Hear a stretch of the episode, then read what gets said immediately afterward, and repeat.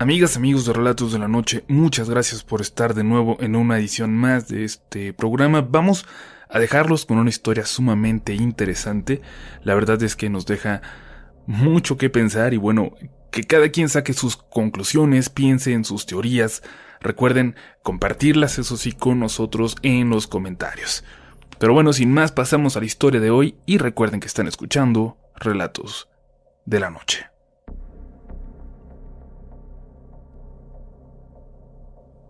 Tengo años escuchando su canal. Desde sus primeros videos, creo yo. Cuando todavía se enfocaban más en creepypastas. He visto su evolución y al final me he sentido con confianza para compartir mi historia. Entiendo que muchos no me creerán y me dirán que estoy loca. Pero me han dicho eso a mí por ser hija de quien soy desde que era pequeña. Así que no crean que me afecta mucho. Dejo las conclusiones a ustedes y a sus seguidores. Yo lo voy a contar tal como ocurrió, tal como lo sé. Toda mi vida viví junto a mi madre y mis hermanos en el pueblo de los Reyes, en Coyoacán. Mis hermanos mayores sufrieron mucho por el abandono de mi padre. Yo la verdad recuerdo poco o nada de él. Las pocas memorias que tenía se fueron borrando por nunca hablar de ellas. Pedro, mi hermano, se fue a los 17 años, peleado con mi madre, y no volvimos a saber de él. La chica que era su novia nos dijo que se fue para el norte a buscar a mi papá. Nunca supimos si eso era cierto y, de ser así, tampoco supimos si llegó a encontrarlo. Jaime era el siguiente, apenas tres años mayor que yo pero siempre al pendiente de ayudar a mi mamá, siempre buscando trabajitos y formas de traer algo a la casa. Lo que fuera, todo ayudaba. Mi mamá era secretaria, pero lo que ganaba no era suficiente para los gastos de todos. Y eso que hacía tiempo que nos habíamos olvidado de escuelas privadas y cualquier tipo de lujos. Un 18 de abril, lo recuerdo perfectamente porque fue dos días después de mi décimo cumpleaños, mi mamá no volvió a casa a dormir. Hmm. En realidad, ya nunca volvió. Sus hermanas la buscaron por mar y tierra, por hospitales y semefos, pero no llegaron a averiguar nada. En su trabajo les dijeron que había salido con toda normalidad. Incluso Varias de sus compañeras dijeron que se fueron con ella en el transporte a casa hasta que se fueron bajando una a una. A las semanas, mi tía Juana se quedó con nosotros en casa para cuidarnos. Y desde entonces se hizo cargo de Jaime y de mí como si fuéramos sus hijos.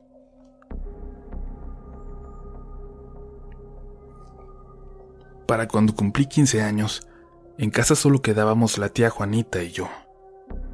Jaime se fue a Ciudad Juárez con unos tíos a trabajar y parece que terminó yéndole muy bien. De hecho, me sigue enviando dinero puntualmente cada mes, pero hace años que dejamos de hablar. Ya no sé ni dónde puedo contactarlo. La tía Juana comenzó a batallar cada vez más para caminar, y al final yo le devolví el favor de cuidarnos, cuidándola a ella. A esa edad dejé la escuela y me puse a trabajar para mantener la casa. Lo único que mi padre nos había dejado. Fue entonces que mi tía Juana me platicó de los rumores que habían venido a contarle. Decían que habían visto a mi madre en un barrio de Tlalpan.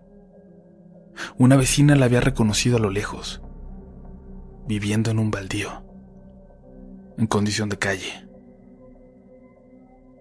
No quise creerlo, pero un vecino más se acercó a mí pocos días después de eso. Él apreciaba mucho mi familia y me dijo que sí, que él había escuchado los rumores y que había ido al lugar para comprobarlo. Si es tu mamá, dijo, pero a mí no me reconoce. Fui entonces a buscarla con el vecino y con Pablo, mi novio. Yo la reconocí incluso de lejos, Apenas al verla al bajarme del carro, definitivamente era mi mamá. Su pelo ya más bien parecía una pasta por la mugre. Su cara apenas se parecía a la de antes, así llena de tierra. El olor era insoportable. Tanto que entendí que solo fuera yo quien se acercaba, quien la abrazara, y quien se fuera con ella en la parte de atrás de la camioneta del vecino. Por momentos, mi mamá gritaba, se negaba a que la lleváramos. Decía que no podía dejar su lugar. Yo le decía que nada en esos cartones en el baldío era de valor, que yo le iba a comprar de nuevo todo lo que necesitara. Pero mi mamá no dejaba de llorar en esos momentos, hasta que parecía volver a perder la noción de dónde estaba, de qué estaba pasando. La llevamos a un hospital privado gracias a Pablo. La asearon y le hicieron varios estudios para determinar cómo estaba. La primera observación de la doctora que la atendió fue que estaba sumamente débil y necesitó sangre y demás cosas conectadas a su brazo, de las que yo no entiendo mucho. Lo que sé es que no me importaba verla ahí, en una cama de hospital llena de tubos. Lo único que me importaba es que, por fin, parecía tener a mi mamá de vuelta. Y unos días después pudimos llevarla a casa. Hasta la tía Juanita intentaba levantarse para cuidarla, pero no podía caminar más de dos o tres pasos. Parecía que entre tantas cosas malas, entre tanta mala suerte y una vida tan triste como la que me tocó, todo comenzaba a pintar un poco mejor. Le mandé mensajes a Jaime por medio de todos los familiares que pude para ver si en algún momento le llegaba la noticia. Mamá había regresado. Y sin embargo nunca hubo respuesta. Y entonces... Entonces sucedió. Entonces volví a casa con un pollo que había llevado para cenar, el preferido de mi mamá. Me acompañaba Pablo y cuando entramos en la sala, nos encontramos a la tía Juanita en el suelo, llorando desesperada sin poder levantarse. No dejaba de repetirme que mi mamá estaba mal, que estaba mal, y yo intentaba calmarla para que me explicara qué había pasado. Pablo buscó por toda la casa y se dio cuenta de que mi mamá ya no estaba, así que salió a buscarla al patio. Mi tía se calmó como pudo y me dijo que había escuchado pasos en el techo. Que le dijo a mi mamá que pidiera ayuda, que se habían metido unos ladrones y que mi mamá, fuera de sí, la vio con una gran sonrisa, con una macabra sonrisa y le dijo, ya vinieron por mí. Mi tía entonces empezó a gritar a los vecinos por ayuda, y mi mamá se lanzó hacia ella, dándole manotazos en la cara y tratando de ahorcarla. Mi tía apenas si pudo defenderse en sus condiciones, y luego solo rogarle que la dejara. Y entonces mi mamá volteó hacia arriba y salió corriendo al jardín. Mi tía había intentado detenerla, pero apenas pudo dar dos pasos antes de caer. La voz de Pablo me llamó entonces, temblorosa, desde afuera. Cuando salí vi que Pablo miraba hacia el techo, que miraba aterrorizado a mi madre, sentada muy cerca de la orilla del techo, sonriendo y cantando con su camisón lleno de sangre. Con ayuda de los vecinos pudimos bajarla y ponerla en una ambulancia. La señora de al lado se quedó a cuidar a mi tía Juanita. En el hospital nos dijeron que mi mamá había perdido mucha sangre, pero no se explicaban la razón. No había ni una herida, ni una marca. La dejamos una noche ahí para que se recuperara y yo quise apurarme a regresar a casa para asegurarme de que mi tía estuviera bien. Cuando llegamos, varios vecinos esperaban frente a la casa. Y dentro, mi tía, la señora con la que se había quedado y el hijo de esta estaban en shock, completamente aterrorizados.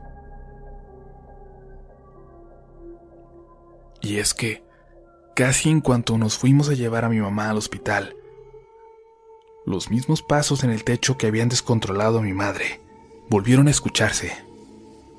Pero esta vez, las dos señoras oyeron con toda claridad como varias personas bajaban hacia el patio trasero, que está completamente oculto para los vecinos.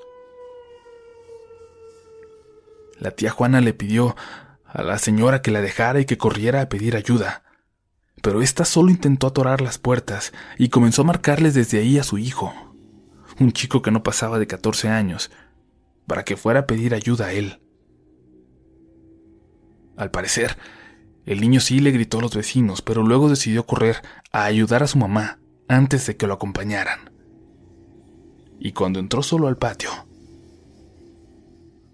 una mujer de blanco parecía esperarlo frente a la puerta de la casa. Y se abalanzó hacia él con los brazos al frente como si quisiera abrazarlo. Y el pobre niño salió corriendo a la calle de nuevo. Momentos después, ya con los demás vecinos, lo acompañaron a entrar de nuevo y le tocó a su mamá. Revisaron la parte de atrás, el techo y los patios de los vecinos, pero no hubo señales de nada absolutamente, nada anormal. En eso llegamos nosotros. Ni siquiera tengo que aclararlo, pero quiero decirles que amo a mi madre con todo mi corazón pero también a mi tía. Y yo en ese momento supe que algo estaba muy mal. Y supe que era hora de perder las esperanzas de que todo volviera a la normalidad con mi madre. Cuando regresó a casa, le dimos sus medicamentos y parecía estar casi normal. Ayudaba en la casa, cuidaba a la tía Juanita, aunque parecía no recordar que se trataba de su hermana.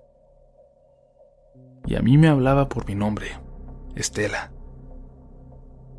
Y parecía saber quién soy, pero nunca me dijo Tita, como ella me había llamado desde bebé. Una tarde, al volver del trabajo, mamá se había ido de nuevo. Mi tía Juanita estaba deshecha pero yo le hice ver que no era su culpa, que no se trataba de ella. Y fui a buscar a mi mamá en ese mismo lugar en Tlalpan. Y ahí estaba de nuevo. Como si nunca se hubiera ido de ese baldío. Hablando sola, incoherencias, sin siquiera voltear a verme. Intenté llevarla a casa dos veces más y desaparecía al primer descuido y siempre volvía a aparecer allá. Una de esas veces que fui a tratar de regresarla, un niño en bicicleta me vio hablándole y me preguntó si conocía a la bruja.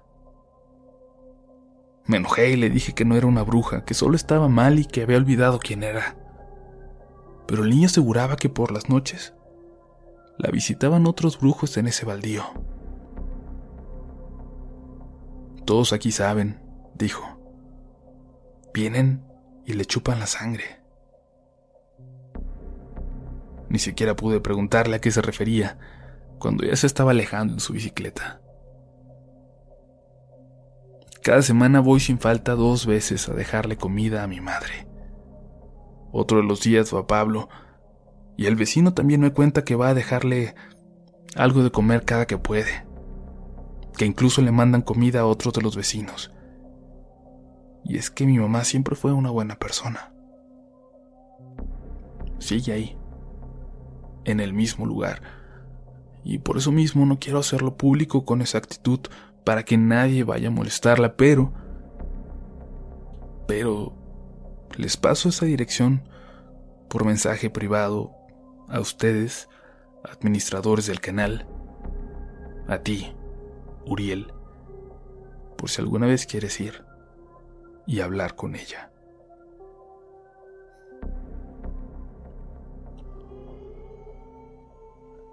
Comunidad, muchas gracias por quedarse hasta el final de este relato. Coméntenos qué les pareció, la historia, que creen al respecto. Eh, y bueno, agradecerle muchísimo a Estela que la compartió por la confianza.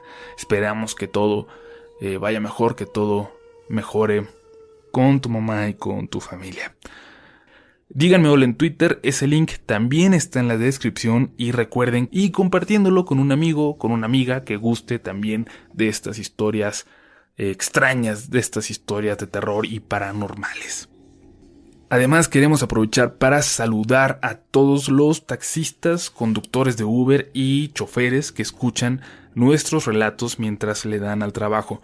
Gracias por hacerlo. Sabemos que cada vez son más de ustedes los que lo hacen porque nos lo dicen, porque nos mandan mensajes y no dejen de escribirnos, platicarnos cualquier cosa rara que les pase. Ya saben que para eso estamos y que no van solos cuando manejan por la noche porque nosotros y toda la comunidad va con ustedes. Pero bueno, nos escuchamos muy pronto y estén atentas a todas las sorpresas que vienen. Esto fue Relatos de la Noche.